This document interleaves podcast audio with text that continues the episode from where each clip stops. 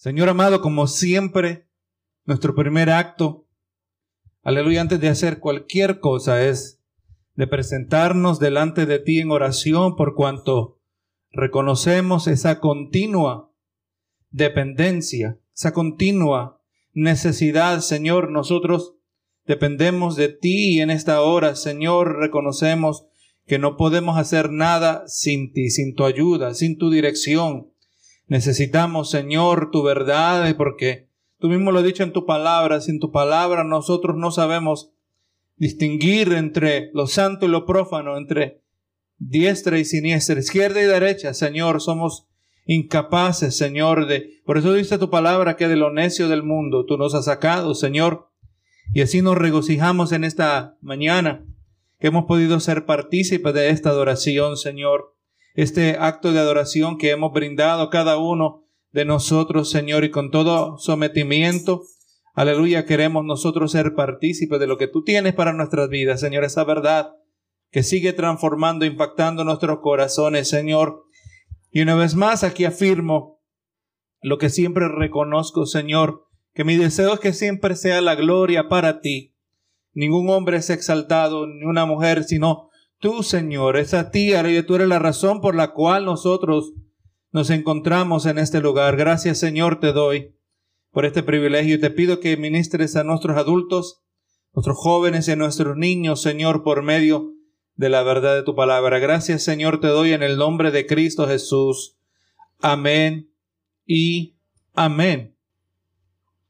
Hoy continuamos este tema de la disciplina del discernimiento espiritual discernimiento espiritual, algo que es de grande urgencia en estos días. Siempre ha sido de urgencia, pero en estos días más que nunca. Si verdaderamente estamos en esta, estos últimos tiempos. Y le recuerdo, hermano, que esa habilidad de distinguir que debe estar presente en la vida cristiana no, no se debe ser tan, eh, reducirse a la habilidad de de distinguir entre lo que es verdadero, lo que es bueno y lo que es malo. Pero aún es algo más sutil, la habilidad de distinguir entre aquello, un evangelio, gloria a Jesús, que verdaderamente carece del poder de llevarnos a nosotros a la santidad. Verdaderamente yo le digo, entre más yo eh, sigo este asunto, sigo aprendiendo este asunto de predicar y enseñar la palabra, el Señor eh, eh, me va mostrando a mí, me da, me da claridad en cuanto al papel que desempeña su palabra. Gloria a Jesús, su palabra verdaderamente es viva y eficaz y cuando nosotros mencionamos, pronunciamos, declaramos la palabra del Señor, esta va a tener un efecto, hermano. Usted sabe que a veces uno dice palabras en general y a veces uno dice palabras que pueden herir. ¿Verdad? Y uno no se da cuenta el efecto que tienen nuestras palabras, ¿verdad? Cuando hablamos sin pensar. Pero ahora démosle vuelta y cuando nosotros hablamos la palabra de Dios, ¿qué efecto eso va a tener? Gloria a Jesús, yo, yo me imagino en el cielo Dios sabrá cuántas veces uno mencionó la palabra a alguien y quizás no lo volvió a ver, pero le dejó esa palabra y esa palabra en esa persona, en su corazón, no lo podían sacar de su corazón. Lo estaba diciendo un predicador, escuchaba esta mañana y decía que el trabajo del predicador es, gloria a Jesús, tocar la puerta. Pero el Espíritu viene y abre con la llave. Gloria a Jesús. Es el Espíritu Santo, ¿verdad? El que abre la puerta, el que se introduce en la vida del ser humano. Y verdaderamente, entre más nosotros utilicemos la palabra, pero tenemos que conocer la palabra. Y palabra que nos va a llevar, hermano, yo espero que toda administración que nosotros traigamos aquí de la palabra a usted le va inquietando, ¿verdad? Nos, va llamando, el Espíritu nos va diciendo, mira, hay que corregir, hay que corregir, hay que corregir, siempre hay que corregir. Así usted, si usted sabe que el, el volante en el vehículo se nos ha dado, porque estamos continuamente corrigiendo el curso, ¿verdad? Que si la calle no es perfectamente recta, el vehículo no navega perfectamente recto. Y continuamente estamos corrigiendo para no desviarnos, para no apartarnos. Así mismo es la vida cristiana y pues, pero si vamos a corregir, vamos a corregir conforme a la palabra. Cualquier otra corrección que hagamos no va a ser de ningún efecto. Aleluya, pero queremos aquello que nos va a ser de efecto eterno. Y por la semana pasada, pues estamos hablando, ¿verdad? Acerca del discernimiento, esa habilidad de distinguir entre una cosa y otra, el discernimiento espiritual, de discernir entre aquello que agrada a Dios y lo que no agrada a Dios. Y en esta mañana, hermano, tocamos el primer punto. La falta de discernimiento es evidencia de inmadurez espiritual. Amén. Y no vamos a... Y la inmadurez espiritual es aceptable hasta cierto punto. La inmadurez espiritual es aceptable en el recién convertido. ¿Verdad que sí? Gloria a Jesús. Y nosotros entendemos, mire, un niño usted lo ve, el niño cuando está chiquito hace berrinche y cuántas veces se nos tira, estamos en la tienda y se nos tira en el piso. Y gracias a que todavía están chiquitos y uno todavía los puede levantar. Pero ahora imagínense un niño de 10 años haciendo el mismo berrinche, a uno como que la vergüenza aumenta. ¿Verdad que sí? Porque se asume que hay una, debe haber una madurez que acompaña el desarrollo físico, también una inmadurez emocional, una, madurez, mejor dicho, una madurez mental y emocional. Pues hermano, el, la inmadurez espiritual es aceptable en esas primeras etapas del crecimiento espiritual. Gloria a Jesús. Las actitudes, pero con el tiempo. Ya llega el punto que un cristiano que lleva años y no ha empezado a madurar ese cristiano no, lo más probable que no tiene discernimiento. Amén.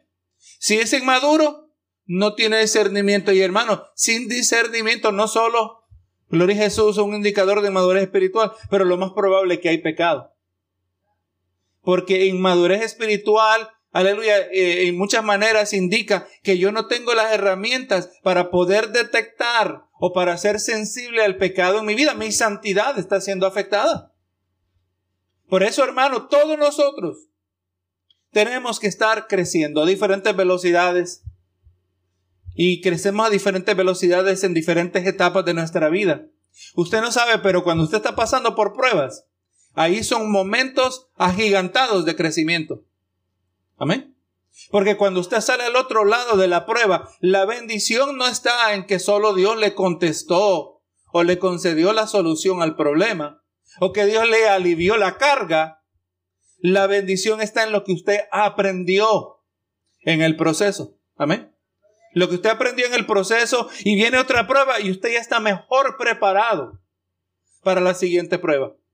Gloria a Jesús. Eso es lo que nada ni nadie nos puede quitar. Pero verdaderamente en un creyente que lleva muchos años los caminos del Señor y no tiene discernimiento Usted sabe, esto lo hemos mencionado en varias ocasiones. Un, niño inmaduro no tiene la habilidad de distinguir entre aquello que es bueno y que es malo y todo lo que hay en el piso se lo mete a la boca. Esa es una imagen que quizás al, al papá, a la mamá lo horroriza. Ver a su niño a la distancia, agachadito, al fin de recoger algo. Salimos corriendo y la pregunta es, ¿qué es lo que estás haciendo? ¿Qué es lo que estás tocando? El niño no sabe. Él no sabe si se puede comer una barra de jabón. Si usted lo deja, se va a comer una barra de jabón. Aunque después se, se arrepienta del sabor. O peor fuera que le gustara el sabor al jabón. Se mete y aleluya, y cuando uno es inmaduro, se mete cualquier cosa en la boca. Y así también en el sentido espiritual, cualquier cosa, cualquier predicación, cualquier cosa que hable de Dios, eh, aunque sea chatarra, hermano. El cristiano inmaduro se lo mete en la boca, en su paladar espiritual. Benito Jesús. Y además le voy a decir que yo aquí me pudiera quedar en este tema y cualquiera dice, esta es la opinión del pastor. Es muy acusatorio lo que se está diciendo. Pero obviamente, ¿verdad? Mi opinión es mi opinión. Pero otra cosa es lo que dice la palabra. Y si mi opinión está basada en la palabra, pues ahí está la autoridad de todo lo que decimos y es exactamente lo que vamos a hacer en esta mañana. Gloria a Dios. Ya que estamos hablando, ¿verdad? Que la falta de discernimiento es evidencia de inmadurez espiritual. En el capítulo 5 de la carta a los Hebreos, es más, acompáñeme allí, gloria a Dios, Hebreos 5. Vamos a estar ahí unos minutitos. En Hebreos 5, 11 al 14, vemos que el autor advierte a sus lectores contra la apostasía, contra el abandono de la fe verdadera. Debo decir que nuestros hermanos salvos siempre salvos, que los amamos, que son hermanos en Cristo, que, y cuando lo llamamos así, ¿verdad? Por su punto de doctrina, que la salvación no se puede perder. Normalmente toman el libro de los hebreos, esta carta de los hebreos, y, y tratan de decir que estas advertencias de apostatar la fe se refieren a una profesión superficial hay un abandono de aquello que superficialmente se había hecho, un abandono de un compromiso que se hizo superficial y por cuanto era un compromiso superficial, no era genuino, no era verdadero, por lo tanto, un creyente no puede perder la salvación porque los que abandonan este compromiso no eran creyentes para comenzar. Pero entonces, si ese es el caso, que un creyente nunca puede abandonar, y, déjeme aclarar, antes de, yo antes decía que el cristiano puede perder su salvación. Ahora mejor digo, el cristiano puede renunciar su salvación, que es más, más específico. El creyente no es que vio bien y de repente se la quita. El creyente voluntad, el individuo, mejor dicho, voluntariamente renuncia a Cristo. Aleluya. Pero si el creyente no pudiera renunciar a su salvación, las advertencias de la carta a los hebreos no tuvieran sentido. Pero ahora mire cómo el autor de los Hebreos, muy probablemente, dependiendo con quién usted hable, porque no hay eh, evidencia 100% conclusiva para saber quién era el autor. Yo soy de la opinión que era Pablo. Pero mire lo que dice en Hebreos 5:11. Acerca de esto, tenemos mucho que decir y difícil de explicar por cuanto habéis hecho tardos para oír. Os habéis vuelto, os habéis hecho tardos para oír. O sea, no es que comenzaron tardos para oír, pero que se tornaron tardos para oír. Eso indica, Benito Jesús, un cambio de actitud. Pero un cambio no solo de actitud, pero un cambio de acción. Algo había ocurrido en estos recipientes de la carta a los hebreos, una audiencia que casi exclusivamente era hebrea, Gloria a Jesús y está diciendo que hay cosas que hay que enseñar, hay cosas que son y que se han vuelto difíciles de explicar porque ustedes, hermanos, les dice, se han vuelto, ustedes se han hecho tardos para ver, se han vuelto lentos, se han retrasado, podremos decir. Gloria a Jesús dice, porque debiendo ser ya maestros. Ahora, una persona que puede llegar, se le puede otorgar que puede ser maestro como mínimo es porque ha pasado mucho tiempo en, un asunto, en algún tema, ¿verdad? Porque debiendo haber sido ya, debiendo ser ya maestros, después de tanto tiempo, tenéis necesidad de que se os vuelva a enseñar cuáles son los primeros rudimentos de las palabras de Dios y habéis llegado a ser tales que tenéis necesidad de leche y no de alimento sólido. Entonces, implícito está aquí, se da por entendido que debe haber un progreso en la vida cristiana, que debe haber un crecimiento, que su conocimiento puede llegar de tal grado, gloria a Jesús, que usted puede hasta enseñar a otros. Eh, eh, ser, debiendo ser ya maestro, no quiere decir que todos vamos a ser maestros en el sentido formal, pero todos podemos ser maestros en el sentido informal. O sea, usted no tiene que tener un salón de clase con con pupitres, con asientos, con pizarra para enseñarle a sus hijos, ¿verdad que sí? formal sería tener un salón de clase, tener una estructura como una aula de clase, ¿verdad? Pero no, informalmente tenemos la habilidad de enseñar y en ese sentido somos maestros. Todo cristiano, hermano, tiene que poseer la habilidad a tal grado de que puede enseñar a otro. Ahí está la clave. Cuando usted trata de enseñárselo a otro, nos damos cuenta cuán verdaderamente conocemos un tema. Y está diciendo, ustedes debiendo ya ser maestros, más bien de, aún después de tanto tiempo, esos no eran nuevos convertidos. Y el autor de la carta a los hebreos, bajo la inspiración del Espíritu Santo, está diciendo, ustedes deben haber crecido ya deberían conocer la palabra, pero más bien se ha vuelto tardas para oír y en vez de eh, nosotros meternos en cosas más profundas, cosas que son más difíciles, porque usted sabe, hermano, póngase a pensar, mire el niño que no sabe ni leer, no sabe el abecedario. Pero cuando usted se pone a leer, ahora para nosotros leer es fácil. ¿Verdad que sí? Leemos algo y pues sabemos que esos símbolos llevan un significado, pero póngase a pensar cuántos años nos tomó para llegar allí. Primero tuvimos que aprendernos el abecedario. De ahí tuvimos que aprendernos eh, las sílabas, ¿verdad?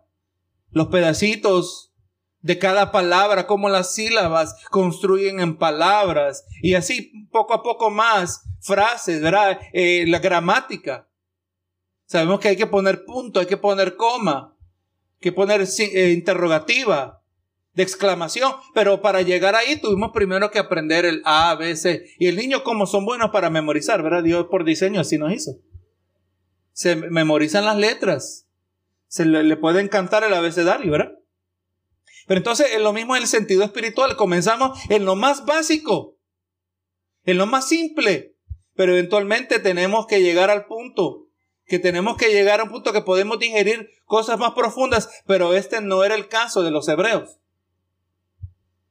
Ellos más bien se dice que habían llegado al punto que tenían que enseñarle de nuevo, volverles a enseñar los rudimentos, los principios de la palabra del Señor. Ustedes todavía no entienden Juan 3:16. Podríamos decir así en términos de hoy.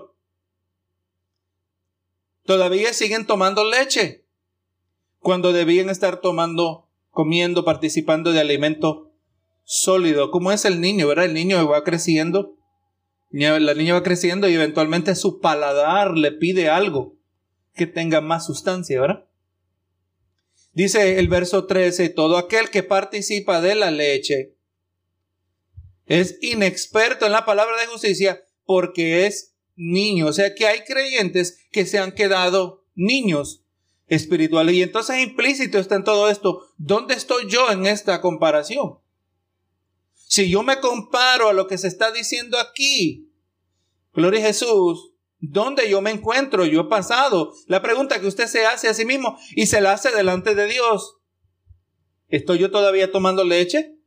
¿O estoy comiendo de alimento sólido? ¿O estoy en una etapa intermedia? Por lo menos una etapa intermedia.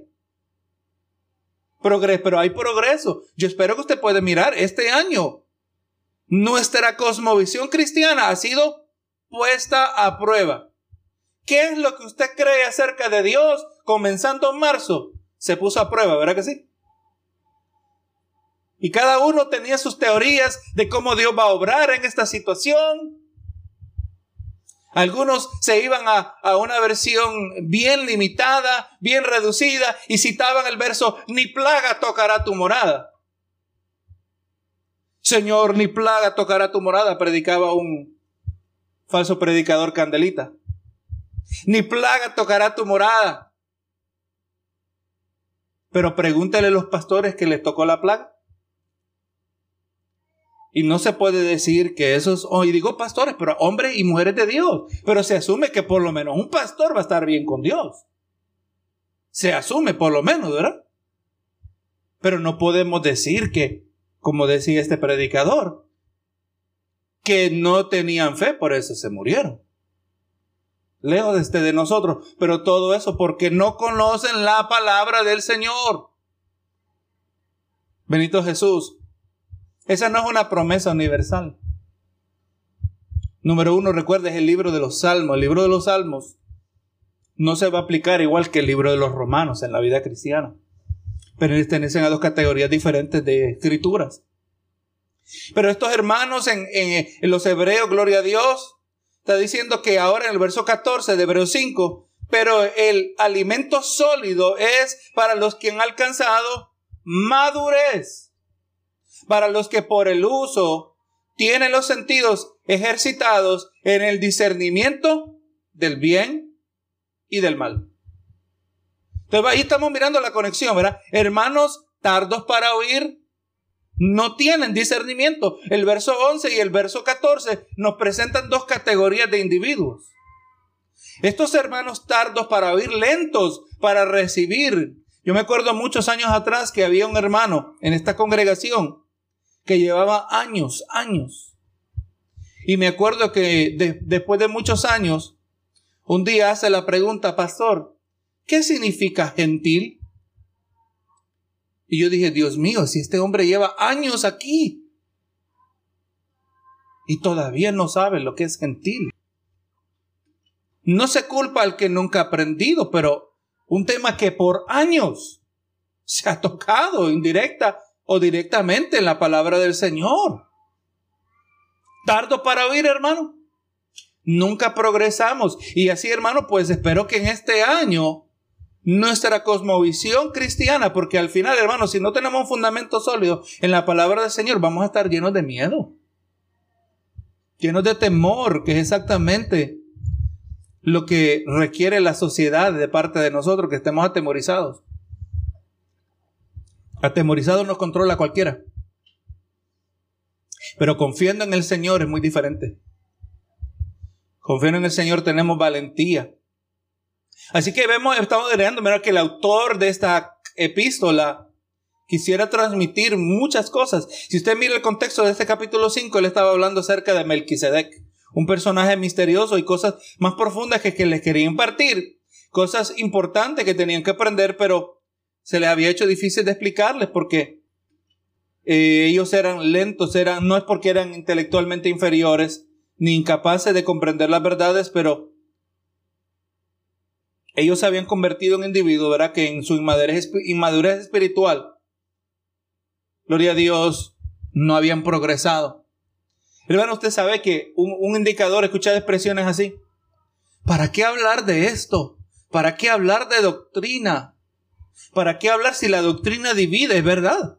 La doctrina divide. La razón por la cual hay tantas denominaciones es porque hay diferencias de doctrina, diferentes de creencia. Por ejemplo, deberíamos nosotros ser parte de la misma iglesia donde se cree que cada vez que se toma el pan y, el jugo de, de uva y cuando se ora se convierten literalmente en la carne y la sangre de Cristo. Yo creo que deberíamos tener una opinión acerca de eso, ¿verdad? Yo no creo que se convierten en la carne y la sangre de Cristo. En ningún lugar en la palabra dice tal cosa. Lo siento, yo no puedo ser partícipe. Ahí está una gran diferencia entre la iglesia católica y la iglesia protestante. ¿Verdad? Y así otras diferencias doctrinales que dividen diferentes. Hay otras denominaciones que, que creen que se deben bautizar los niños, aunque no es para salvación.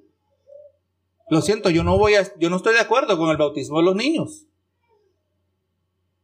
Creemos que el que se bautiza tiene que tener uso de conciencia, uso de capacidad para entender lo que está haciendo. Por eso nosotros tratamos de distanciarnos de, de bautizar niños juveniles.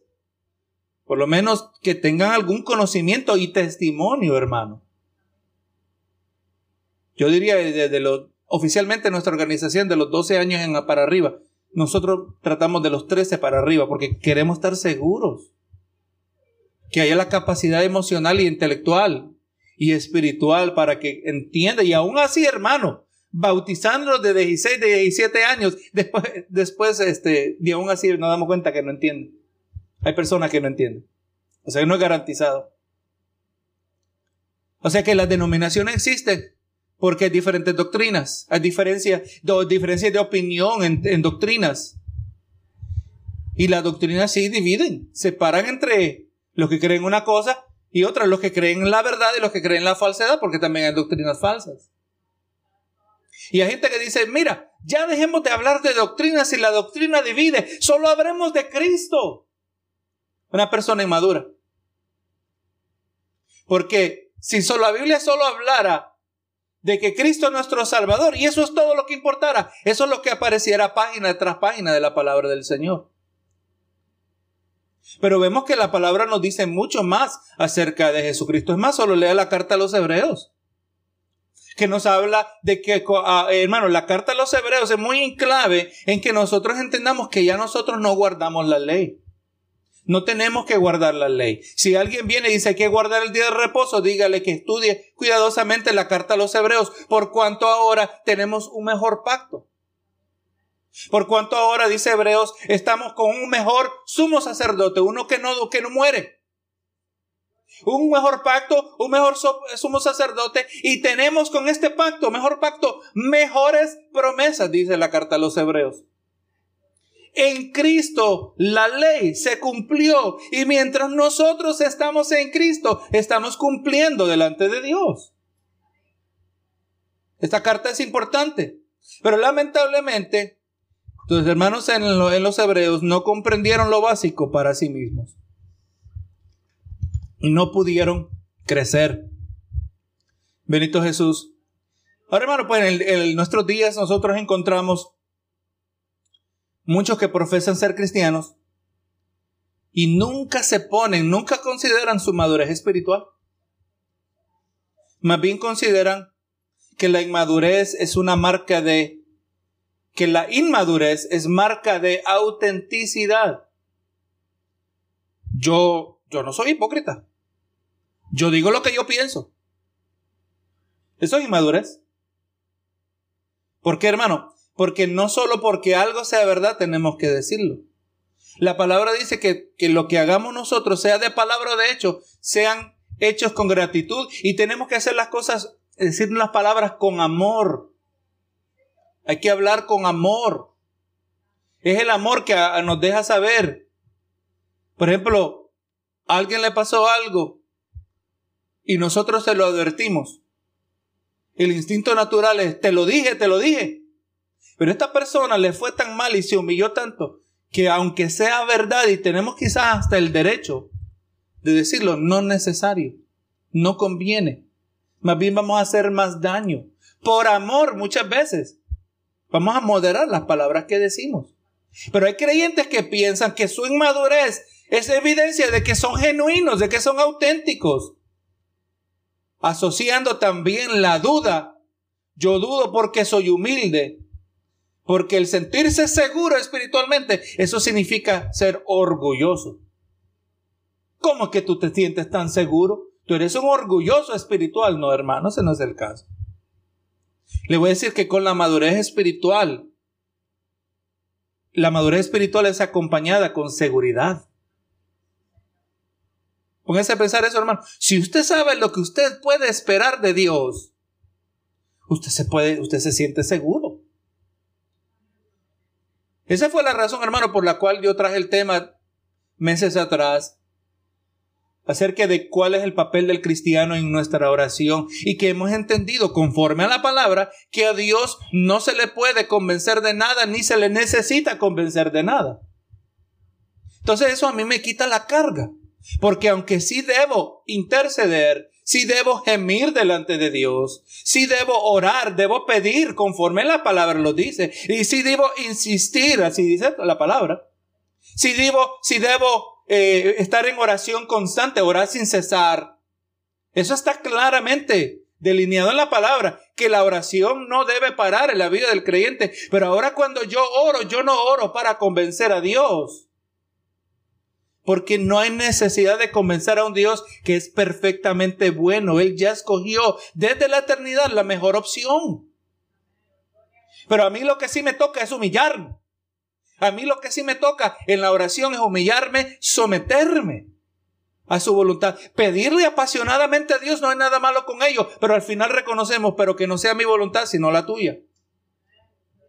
Nunca vamos a fallar allí. Señor, a mí me gustaría esto en vez de esto, pero Señor, si, si no es tu voluntad, dame fuerzas para aceptar tu voluntad. Es una oración sincera. Hermano, yo creo que ahí está la materia para Dios contestar peticiones. Pero no porque persuadimos a Dios, sino porque Dios ya desde la eternidad decretó lo que él iba a hacer, pero también decretó que lo iba a hacer cuando yo me humillara. Muy diferente. No porque Dios dijo, mira, como se humilló, pues ahora vamos a darle. No, no, ya desde la eternidad Dios había dicho que él iba a dar esto, pero él lo iba a contestar cuando este criterio fuese lleno. Y no antes ni después. Entonces eso a mí me quita la carga. Que si algo no aconteció, oré por fulano para que Dios lo sanara y se murió. Si hubiera ayunado un día más. Si hubiera orado una hora más, Dios hubiera contestado, no hermano. Ya Dios, recuerden, nada va a pasar en esta vida. Nadie se va antes ni después del tiempo de Dios. Pero lo que a mí me asegura que cuando se, se decide el asunto, yo me aseguro que yo me sometí a la voluntad de Dios. Esa es la parte que a mí me corresponde. Gloria a Jesús. Pero sí, verdaderamente, hermano, la, la madurez espiritual es acompañada de seguridad. Nuestros pasos los damos bastante firmes. No andamos a ciegas, hermanos. No como estos cristianos inmaduros que, que piensan que sentir seguridad significa orgullo. No, no, no, ese no es el caso. Y en muchos círculos, pues el considerar que uno posee sana teología o sana doctrina es evidencia de una persona orgullosa que le gustan las controversias. O sea, una persona tiene una, una creencia errada. Por ejemplo, viene alguien a mí y me dice, yo creo en las maldiciones generacionales. Estamos sufriendo de maldiciones generacionales. Entonces yo digo, lo siento, la palabra no respalda esas cosas.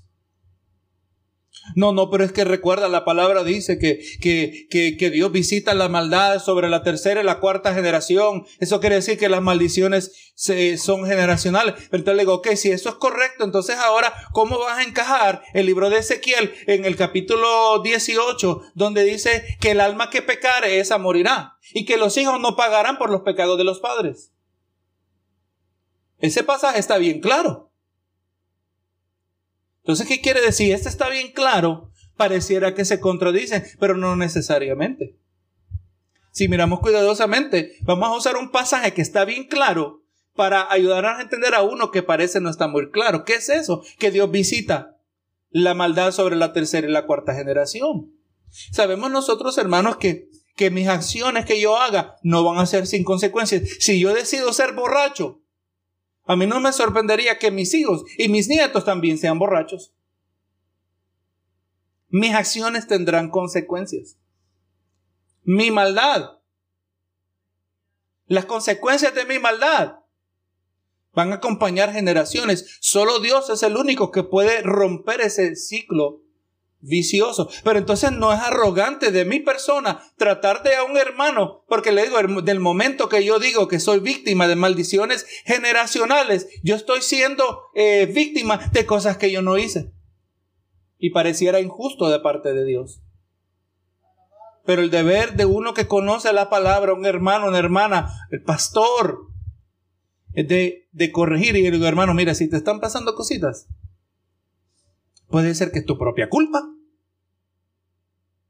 Porque la única manera que vamos a progresar en la vida cristiana es que nos hagamos responsables de nuestro pecado. Ese es el problema que vemos en nuestra sociedad hoy. Esto, este movimiento que están ahí eh, agarrado impulso, el movimiento de Black Lives Matter, porque usted cree, eh, es un grupo de personas que se han victimizado y que no han progresado económicamente, porque es la culpa del hombre blanco. Es la culpa del hombre blanco y que el hombre blanco nos debe algo a nosotros. Esa persona nunca van a progresar. Pero hay otros que dicen, yo el hombre blanco no me debe nada. Y es verdad que sus antepasados esclavizaron a mis antepasados. Pero yo ya no voy a ser víctima, yo voy a estudiar. Yo voy a trabajar fuerte, usted sabe, y solo lo voy a mencionar aquí rapidito, que hoy enseñan en ese movimiento la filosofía de Black Lives Matter, enseña que usted enseñarle a su hijo a ser trabajador es racista. Es ridículo, hermano. Pero lo están creyendo. El enseñarle a su hijo que ser trabajador es algo bueno, eso es racista, porque eso crea una desventaja. Es los hombres blancos le enseñan a sus hijos a que sean trabajadores y ellos por entonces van a tener eh, ventaja arriba del, del hombre de color. Que enseñarle a tu hijo que lo mejor es tener papá y mamá, eso también es racista. Hermano, estamos en un mundo que tienen todo patas arriba. Necesitamos el discernimiento. Yo le decía a una muchacha de color, le digo, mira, si Black Lives Matter, yo no, yo no creo el que cristiano que está envuelto en Black Lives Matter, yo cuestiono si es cristiano. O por lo menos es un cristiano altamente inmaduro. Porque yo solo le cito Ezequiel capítulo 18 en el verso 20. Los hijos no pagarán por los pecados de los padres. Ahí se canceló Black Lives Matter. Es cierto, vamos a decir por un momento, vamos a decir, es cierto que los antepasados de los blancos esclavizaron a los antepasados de los de color. ¿Y qué tiene que ver eso con nosotros? Yo no lo hice, aunque fuera de color blanco. Yo no fui. Bendito sea el Señor, la palabra la necesitamos. Sin ella no hay discernimiento. Y no es que buscamos controversias, buscamos la verdad. Y aun cuando hablamos la verdad y que suene controversial lo que se está hablando, pero la verdad se puede hablar con amor. Con amor. Benito Jesús. Es asombroso, hermano, cómo un niño sobrevive la infancia porque el, el niño, el infante, es capaz de traer a su boca cosas horribles y desagradables, porque no posee esa comprensión de lo que es bueno para ellos y por lo tanto pues están dispuestos a probarlo todo. La boca del niño está constantemente abierta, ansiosa para probar y comer lo que parezca buena ante sus inexpertos ojos. Entonces ahí es donde venimos en el sentido espiritual también a los nuevos, a los niños espirituales y nos sentamos, mira, esto no es bueno, eh, mira, mira, no mires el canal de enlace, eso, eso no va a ser bueno para ti, te va, eh, te va a hacer daño. Gloria a Jesús. Así que solo es a través de la madurez que un niño aprende lo que es bueno o no. Gloria a Jesús. Y eventualmente, pues el niño va a aprender a diferenciar, va a aprender a discernir. Y así de la misma manera, los cristianos maduros también debemos aprender y a diferenciar entre una cosa y otra. Voy a sacarme el tiempo en uno de estos días, voy a buscar una predicación que está sutilmente errada. Y nos vamos a poner de acuerdo. Le voy a dejar de tarea a usted conmigo que la miremos.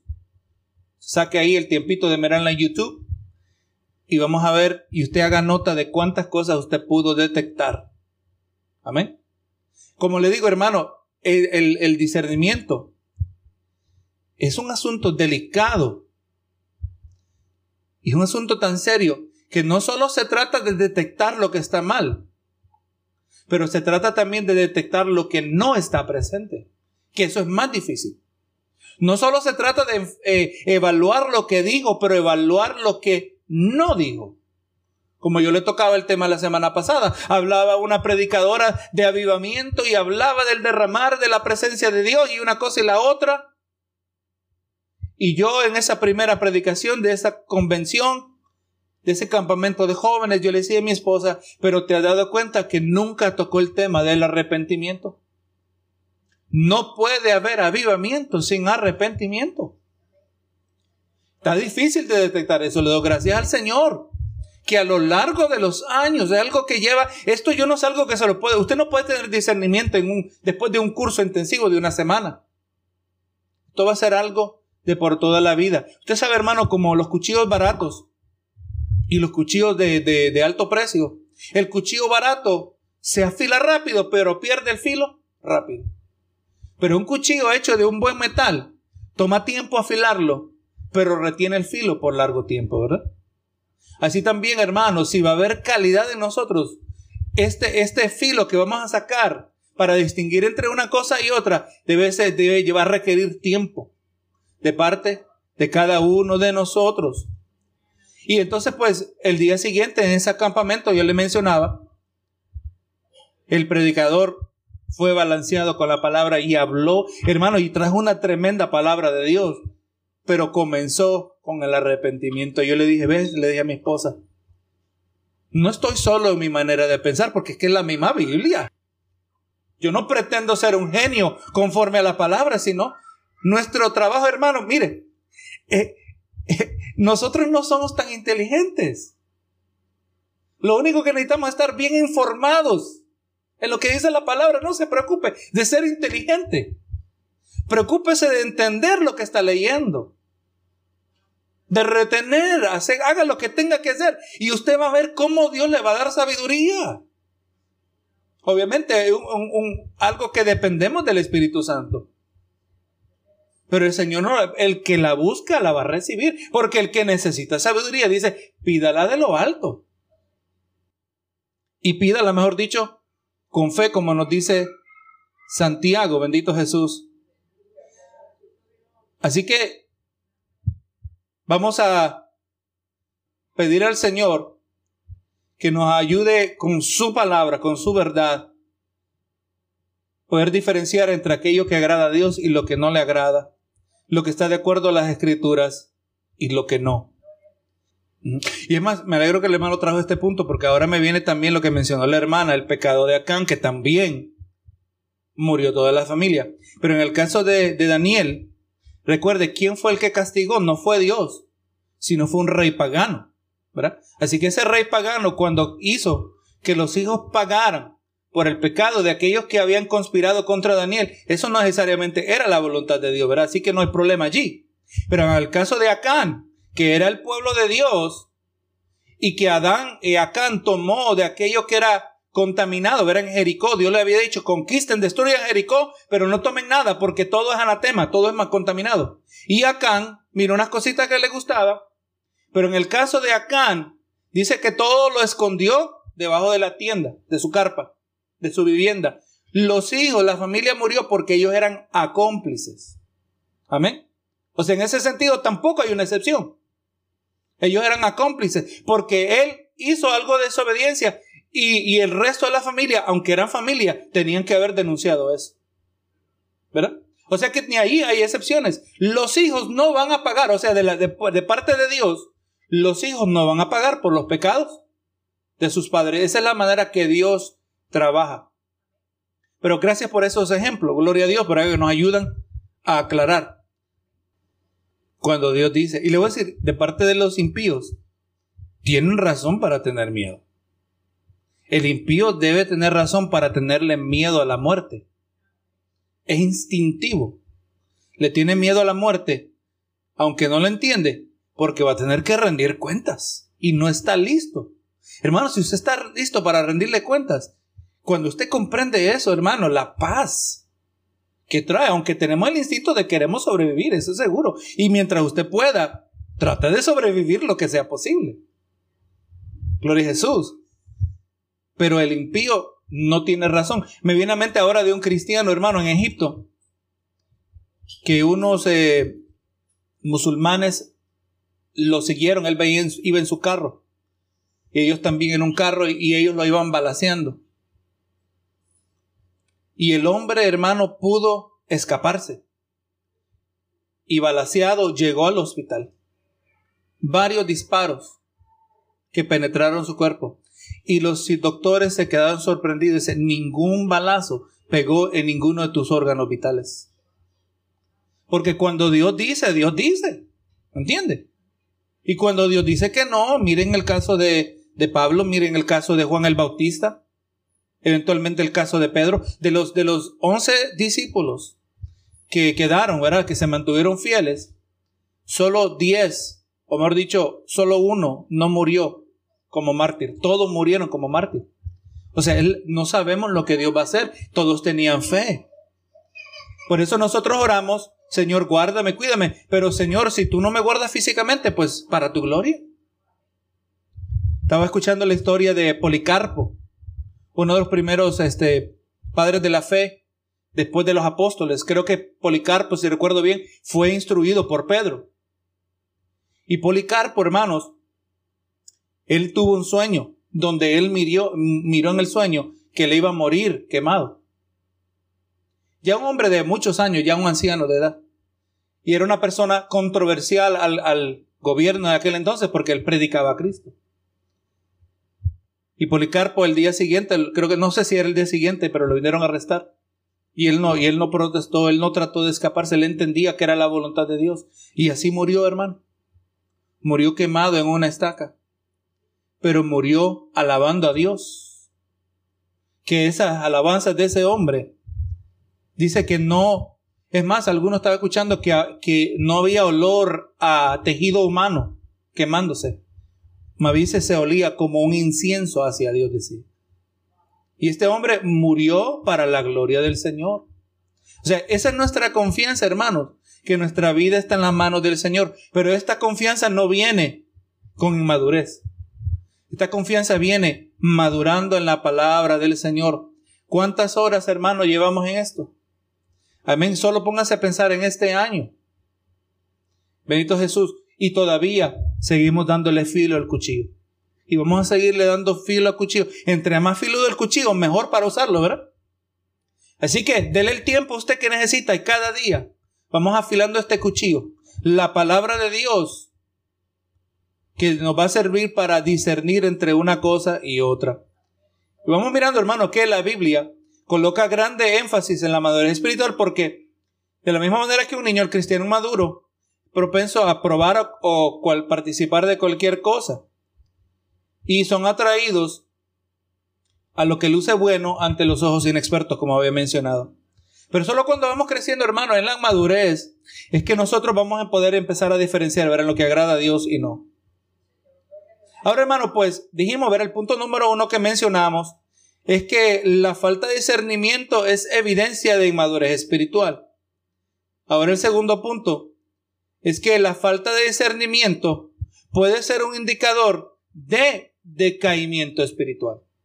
O sea, la falta de discernimiento no solo indica que hay inmadurez, pero también indica que hay decaimiento. Puede, puede indicar, o sea, no, no es automático, pero puede ser un indicador de que hay un decaimiento espiritual. Puede indicar, gloria a Dios, que aquel que no está discerniendo es posiblemente son individuos que se están apartando. Aquellos cuya fe está disminuyendo en vez de estar incrementando, ¿verdad? Como leímos en Hebreos, dice el 12, Hebreos 5:12, porque debiendo ser maestros después de tanto tiempo ya, tenéis necesidad de que se os vuelva a enseñar los primeros rudimentos de las palabras de Cristo. O sea, el fundamento se tiene que volver a establecer cuando el fundamento debería ya estar establecido. El fundamento que es, el, imagínense hermano, un edificio que se, se puso el fundamento y se, y se hicieron las murallas, se puso el techo, y descubrimos que el fundamento no fue bien puesto.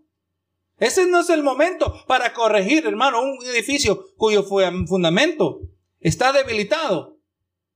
Lo más probable es que va a tener que ser destruido y reconstruido desde, desde abajo para arriba una vez más.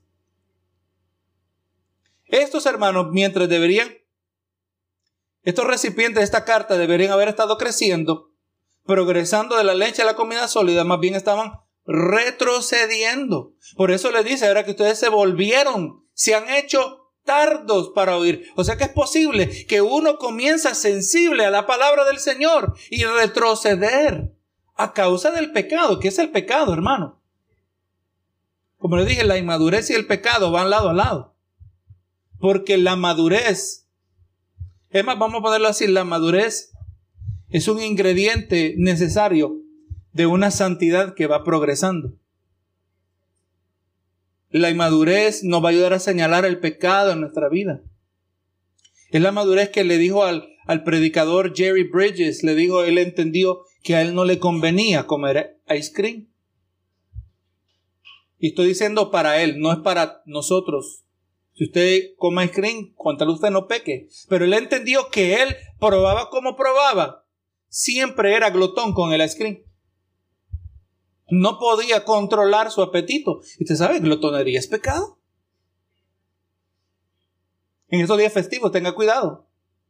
No es todo el tiempo, dice uno, ¿verdad? Pero eso no es excusa, pecado es pecado. ¿Verdad que sí? Entonces el hermano Jerry Bridges, para su jornada de santidad, su vida espiritual, él dijo, mejor no traigan a screen para la casa. Eso es algo pequeño, honestamente, hermano. Cristo murió en la cruz del Calvario. Yo creo que si ese es mi tropiezo. Y recuerde, por eso no se pueden traer fórmulas universales. Pues hay unas que sí son universales para todos nosotros. Pero si usted viene a la vida cristiana buscando que todo sea universal para todos nosotros, no, hermano, tiene que usted figurar en su vida delante de Dios que hay cosas que, que, no, que, que no nos edifican. El mismo hermano Jerry Bridges dijo que yo no voy a mirar deporte tampoco. Y recuerde, no le estoy diciendo que usted no puede hacerlo, pero él dijo que yo no lo puedo hacer, dice, porque yo idolatro el equipo. si mi equipo perdía, yo me ponía deprimido. Para mí eso nunca ha sido un problema. Y además, yo casi ni miro deportes. Pero no es porque yo sea superior al hermano Jerry Bridges, que además ya se fue con el Señor. Pero gracias a Dios, hombres como este, que son sinceros, que son francos, y eso nos ayuda a nosotros a ser honestos con nosotros mismos, pero vamos a tener que crecer y mirar y es a lo largo de esta jornada donde vamos pasando de niños que crees que vamos que niños inmaduros que vamos creciendo, que vamos madurando y vamos a poder aprender a distinguir. Ya el niño eventualmente ya sabe lo que le gusta y lo que no le gusta. Pero también eh, va madurando ese niño y entiende lo que le conviene lo que no conviene. Como adulto verá que hay cosas que usted come que no le convienen. Usted se toma la medicina que aunque sabe feo. Ahora imagínese, un niño le dice, tómate la medicina, es que sabe bien feo. Es un niño. Pero ahora ver a un adulto con esa misma lucha, no está bien de la mente. ¿Pero que sí? Si tiene que estar peleando con un adulto para que se tome la medicina. Y eso ocurre, ¿verdad? Eso ocurre. Pero hay algo que no está bien. Porque la persona no está entendiendo el beneficio. Así que hermano, pues, los hermanos estaban, estos hermanos en los hebreos estaban retrocediendo.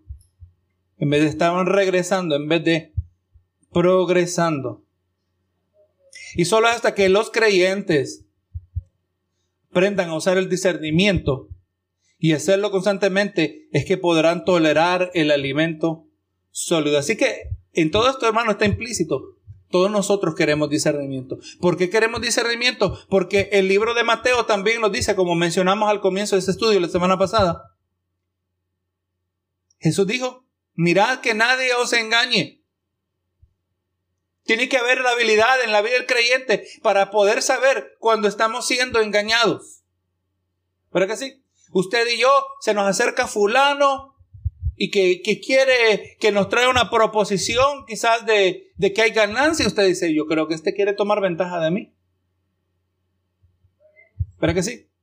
Muchas veces aquellos que se aprovechan y logran tomar ventaja y le quitan, le roban dinero a la gente para invertir en un negocio. La gente que cae son gente que son ávaros.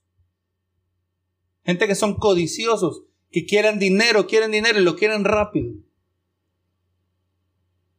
Pero cuando hay virtudes espirituales, no se va a poder tomar ventaja de nosotros. Si alguien viene y me dice, te prometo tres años de madurez espiritual en tres días. Eso es lo que prometí en los G12. Los inmaduros cayeron en eso. ¿Cuántos fueron enredados? Y habían algunos que ignorancia fueron y gracias a Dios Dios los protegió, pero ya no siguen en esa ignorancia. No, hermano, todo requiere tiempo. El progreso, el crecimiento, la madurez, el discernimiento requiere tiempo. Así que, hermano, pues, dijimos, verá que puede ser un indicador de decaimiento espiritual también. El tercero,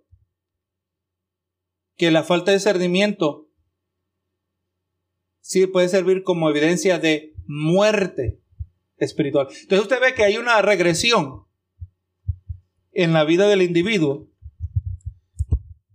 Puede que sea inmaduro,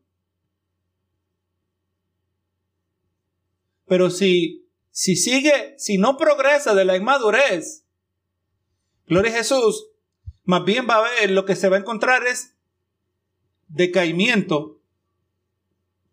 Y eventualmente, si no se intercepta en ese regreso al decaimiento, eventualmente llega a la muerte espiritual. Entonces, hermano, este es un asunto serio. Este asunto de, del discernimiento espiritual, para que nosotros asegurémonos que en vez de estar retrocediendo, nosotros siempre estamos progresando, siempre estamos continuando. Yo no quiero encontrarme, aleluya, en este, este retrocedimiento que eventualmente lleva a la muerte. La gente, hermano, no se aparta de los caminos del Señor de un solo. Se aparta gradualmente, un poquito más, así como en el carro. Usted puede poner, eh, si pudiera poner el, vehículo en un, el volante perfectamente recto, Pero eventualmente, como la calle es imperfecta, como hay viento, como hay un sinnúmero de cosas que pueden alterar el curso, dele un poquito, poquito, poquito, eventualmente el carro termina en el canal. Podemos terminar en el precipicio. Bendito sea el Señor. Así que tenemos que asegurarnos que nosotros, recuerde, nos dice la palabra que el camino es angosto. Este es uno que se debe andar intencionalmente. Yo he visto gente, hermano, que, que les encanta andar en bicicleta y se van a las montañas. Que, que en la montaña lo que hicieron es un, un, un, espacio para que camine quizás uno o dos personas lado a lado, así de angosto del camino. Lograron, es, lograron excavar y se van en bicicleta y no hay baranda, no hay nada. Si se desvía un poquito al precipicio. Eso es lo que a la gente le gusta hacer por adrenalina. Pero en muchas maneras, hermano, la vida espiritual así mismo es. Por eso dice que no nos apartemos ni a diestra ni a siniestra. Es peligroso.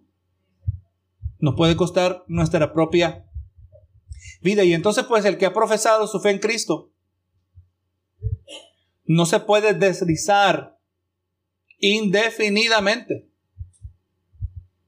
Tarde o temprano se da claro que ya no, ya no es un hijo de Dios. Nos podemos deslizar por un tiempito, por un poquito. Como, como dijo el salmista en el Salmo 73, cuando miraba a los impíos. Es más, se lo voy a leer aquí, precisamente por cuanto no me lo sé de memoria.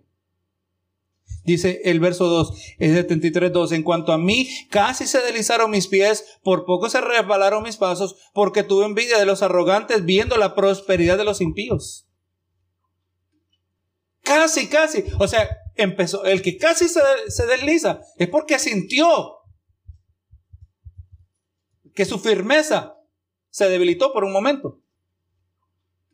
Cuando no estamos mirando donde debemos estar mirando, mirando a Cristo. Mire a Cristo, no esté mirando al impío cómo prospera. El salmista lo conectamos con Habacuc, ¿verdad que? Preguntaba el Señor, ¿hasta cuándo vas a pagar por la maldad a estos que están pecando? No, hermano, pongamos nuestros ojos en Cristo para no, no deslizarnos, porque no podemos deslizarnos indefinidamente eventualmente vamos a caer. Y como hemos estado mirando, la carta a los hebreos no nos deja, no nos deja saber lo que le pasó a este grupo, si eventualmente se apartaron o no, pero las escrituras nos dejan saber si lo que acontece a aquellos que endurecen sus corazones hacia Dios y rechazando sus dones. Porque eh, en muchas maneras, hermano, algo que caracteriza a estas etapas es un rechazo de la verdad. Especialmente cuando estamos, hermano, aquí en esta iglesia, Dios sabe, siempre ha sido esa intención de enseñar la verdad, siempre. O es más, hoy más que nunca es cuando más enseñamos la verdad. Pero hemos tenido gente que se aparta. Hay gente que dándole la verdad, recuerde, en la historia del rico y Lázaro, que ya hemos habían muerto, Abraham en esa historia le dice, ¿verdad? En ese relato, que aunque ese Lázaro resucitase, la gente no iba a creer. Le recuerdo ahora del otro Lázaro que sí fue resucitado por Jesucristo. Y los fariseos miraron a aquel que había muerto. ¿Y qué decidieron? ¿Se acuerdan? Que tenían que matarlo otra vez.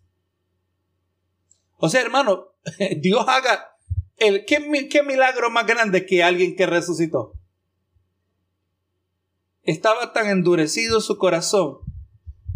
Entonces, hermano, ese, ese degreso, ese regreso a la muerte, porque hay un rechazo de la verdad. Que Dios nos ayude que no rechacemos jamás su verdad. Yo le digo, yo le digo a Dios, mi esposa también ha hablado lo mismo. Señor, si un día yo me voy a apartar, mejor llévame de esta tierra. Córtame. Antes de que hay un punto de no retornar. Gloria a Jesús. Y en los versos, pues, claramente se expresa el extento de la pecaminosidad de aquellos que han rechazado al Dios verdadero eh, a favor de sus dioses autofabricados. O sea que el que rechaza la verdad es porque abraza el engaño. Abraza la falsedad. O sea, cambia un Dios por otro. Cambia el Dios verdadero por el Dios falso. Todo aquello que se convierte en un sustituto del Dios verdadero en mi vida, ese es un ídolo. No tiene que ser una estatua. Puede ser, eh, puede ser, puede ser mi familia. Pastores, mire, no llegué porque es que me llegó la familia y así le pasa todas las semanas. Nunca viene a la iglesia. Esa familia se convirtió en un ídolo. Puede ser el trabajo, que ese tiene todo, obviamente, pero puede ser cualquier otra cosa. Bendito sea el Señor, nos fabricamos nuestros propios dioses. Miren lo que dice Romanos 1, 28 al 32. Y como ellos no aprobaron tener en cuenta a Dios, Dios le entregó una mente reprobada para hacer las cosas, para hacer cosas que no convienen. Es lo que estamos mirando en la comunidad, así se llama ellos. La comunidad LGTB. ¿Sabe cómo somos la tan comunidad? Dijo uno, mire, cómo somos de comunidad nosotros, los LGTB, LGTB. Que del momento que uno de nosotros difiere del resto, nos comen vivos. Estaba diciendo uno, dice, se me hizo más difícil a mí salir del closet y decir que voté por Trump que salir del closet y decir que soy homosexual. No son una comunidad. Entonces, eventualmente, hermanos, Dios los entrega a una mente reprobada. Dice el verso 29, estando atestados de toda injusticia, fornicación, perversidad, avaricia, maldad, llenos de envidia, homicidios, contiendas, engaños y malignidades, murmuradores, detractores, aborrecedores de Dios, injuriosos, soberbios, altivos, inventores de males, hace de, desobedientes a los padres, necios, desleales, sin afecto natural, implacables, sin misericordia. O sea, oye, qué variedad de cosas malas que se pueden hacer, ¿verdad? Aquellos que son entregados a una mente reprobada. Dice el verso 32, quienes, habiendo entendido el juicio de Dios, que los que practican tales cosas son dignos de muerte, no solo las hacen, sino que también se complacen con los que las practican. Estamos en Romanos 1, 28 al 32. Amén. Entonces, verá, esta expresión aparece en esa lista que Dios los entregó a una mente reprobada. Se refiere a un tipo de necedad moral que no debería estar presente en la vida de aquel que se considera cristiano. Así que hermano, una falta de discernimiento o una falta de interés por la disciplina del discernimiento eventualmente será una marca de muerte espiritual. O sea que aquel que se queda inmaduro, aquel que está inmaduro en este momento, no se va a quedar inmaduro, eventualmente va a llegar a un grado de pecado Va a caer en un pecado que le va a costar su salvación. La inmadurez espiritual es peligrosa. Aquí, hermano, ¿usted ha conocido cristianos mañosos? ¿Cristianos que son mañosos? ¿Cristianos que son mal formados? Que ahora han, conocen o por lo menos están familiarizados con, familiarizados con la palabra, que usan la palabra para justificar sus conductas. Esa gente son peligrosas para sí mismo y para otros. Por eso el pecado necesita ser señalado y eventualmente esos individuos, hermano, yo conozco personas que son tan inmaduras que aunque todavía se congregan, pero son inmaduros, son inestables, piensan, hablan lo que piensan, nunca piensan lo que hablan, ¿verdad? Rebotan de una iglesia en otra, ese caracteriza a muchos de ellos. Y yo puedo decir, hermano, yo me pregunto si esta persona es verdaderamente salva. Porque un cristiano inmaduro, y le decimos cristiano por cortesía, y ese título le puede quedar por un poquito de tiempo. Porque recuerde, uno puede ser inmaduro pero si no progresa, va a regresar. Solo Dios sabe cuándo eso ocurre, ¿verdad? Pero ahora, hermano, un cristiano que no se puede someter a autoridades espirituales, ¿se va a poder someter a Dios? Aunque buena gente, aunque le cite versos, pero si no se somete a nadie, él no se va a someter a Dios. Ella no se conocemos creyentes así. Y lo, y lo llamamos creyentes por su proximidad al Evangelio, pero la pregunta es, ¿son creyentes de verdad? ¿Fueron creyentes en algún tiempo? Solo Dios lo sabe. Pero un creyente que no se puede someter, hermano, creyentes inmaduros que guardan rencor por años. Si usted no tiene libertad de saludar a alguien, tiene algo contra su hermano, mejor ni ofrende. ¿Pero que sí? Si traes tu ofrenda al altar y te acuerdas que tienen algo contra tu hermano, deja ahí tu ofrenda y arréglate con tu hermano. Si yo no perdono, si yo no pido perdón, yo soy inmaduro. ¿Estoy exagerando? Si yo, es más, hermano, mire, si yo no perdono, la palabra dice que Dios a mí ni me perdona tampoco. O sea, todo esto encaja bien. O sea, muchas veces, y aquí lo puedo mencionar, que guardar rencor impide el crecimiento. Guardar rencor impide el discernimiento. Guardar rencor nos puede costar nuestra salvación. Así que hermano, eventualmente el inmaduro puede llegar a la muerte si ese regreso no se interrumpe en su vida. En Primera de Corintios, y ya estamos por terminar. Primera de Corintios 2.14 nos, nos exhorta acerca de las consecuencias de ignorar el discernimiento. Dice, pero el hombre natural no percibe las cosas que son del Espíritu de Dios, porque para él son locura y no las puede entender porque se han de discernir espiritualmente. Pero que es el tema que estamos hablando, el discernimiento espiritual.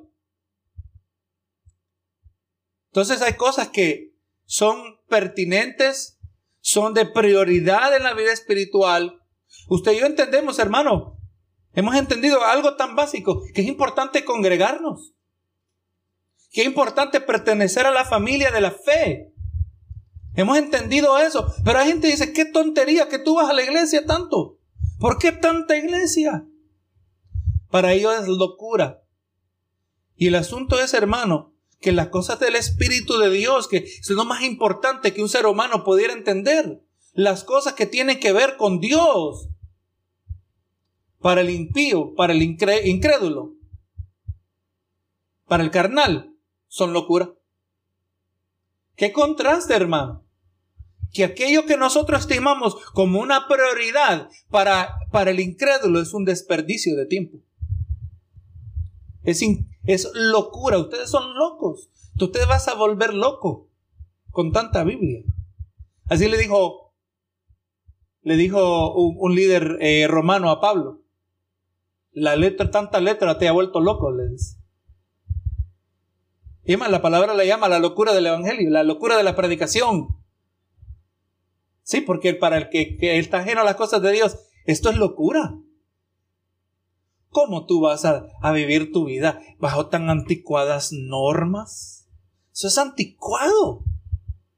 Que el hombre y la mujer, un hombre y una mujer, por toda la vida. Una cadena perpetua, dice el mundano, ¿verdad? El que no conoce a Dios. El que no conoce el diseño de Dios. El que no conoce la bendición del matrimonio que Dios diseñó. Así que hermano, conozcamos la palabra para que jamás seamos como estos individuos. Jamás digamos como aquel que dice, ¿por qué tanta doctrina? ¿Por qué tanta enseñanza? Sin la instrucción, sin la predicación de la palabra, no hay discernimiento. Y especialmente en esos tiempos que estamos, la advertencia, mirad que nadie os engañe. Oh hermano, yo le puedo hacer una lista rápida de 10 falsos predicadores. Rápido. Gloria a Jesús, hay una abundancia, especialmente ahora con el Internet. Algunos son más útiles, algunos le van a traer hasta principios bíblicos, bíblicos que son verdaderos. Y es más, si usted, pero yo escuché al pastor diciendo lo mismo el otro día. Pero Jesús, muchos le van a traer, pero le van a introducir ahí, porque hay unos hermanos que son los falsos predicadores intermedios, que ellos nunca se van a una verdad, a una falsedad explícita y claramente detectar, pero ellos son los que, si usted nos acepta a nosotros, eventualmente vas a aceptar a los que son más extremos. En inglés hay unas drogas que le llaman gateway drugs. Las drogas de entrada. Dice que si tú fumas marihuana, posiblemente la marihuana eventualmente te va a introducir a la cocaína. Te va a introducir a algo peor. Hermano, ese concepto existe a lo largo de la vida. Hay cosas que en sí inicialmente no son tan dañinas, pero ellas abren la puerta a algo más dañino. ¿Verdad? Tenemos que estar familiarizados con esto. Señor amado, en este momento damos gracias por este tiempo que hemos podido pasar. Tu verdad en tu palabra, Señor, mucho verdaderamente para meditar. Pero tú nos das la capacidad. Cada uno de nosotros estamos aquí presentes y seguimos pidiendo, buscando sabiduría que viene de lo alto, sabiduría que no es impartida de manera mágica, pero también, hermano, que, Señor amado, que envuelve el corazón envuelve la voluntad, envuelve nuestros pensamientos, nuestro intelecto.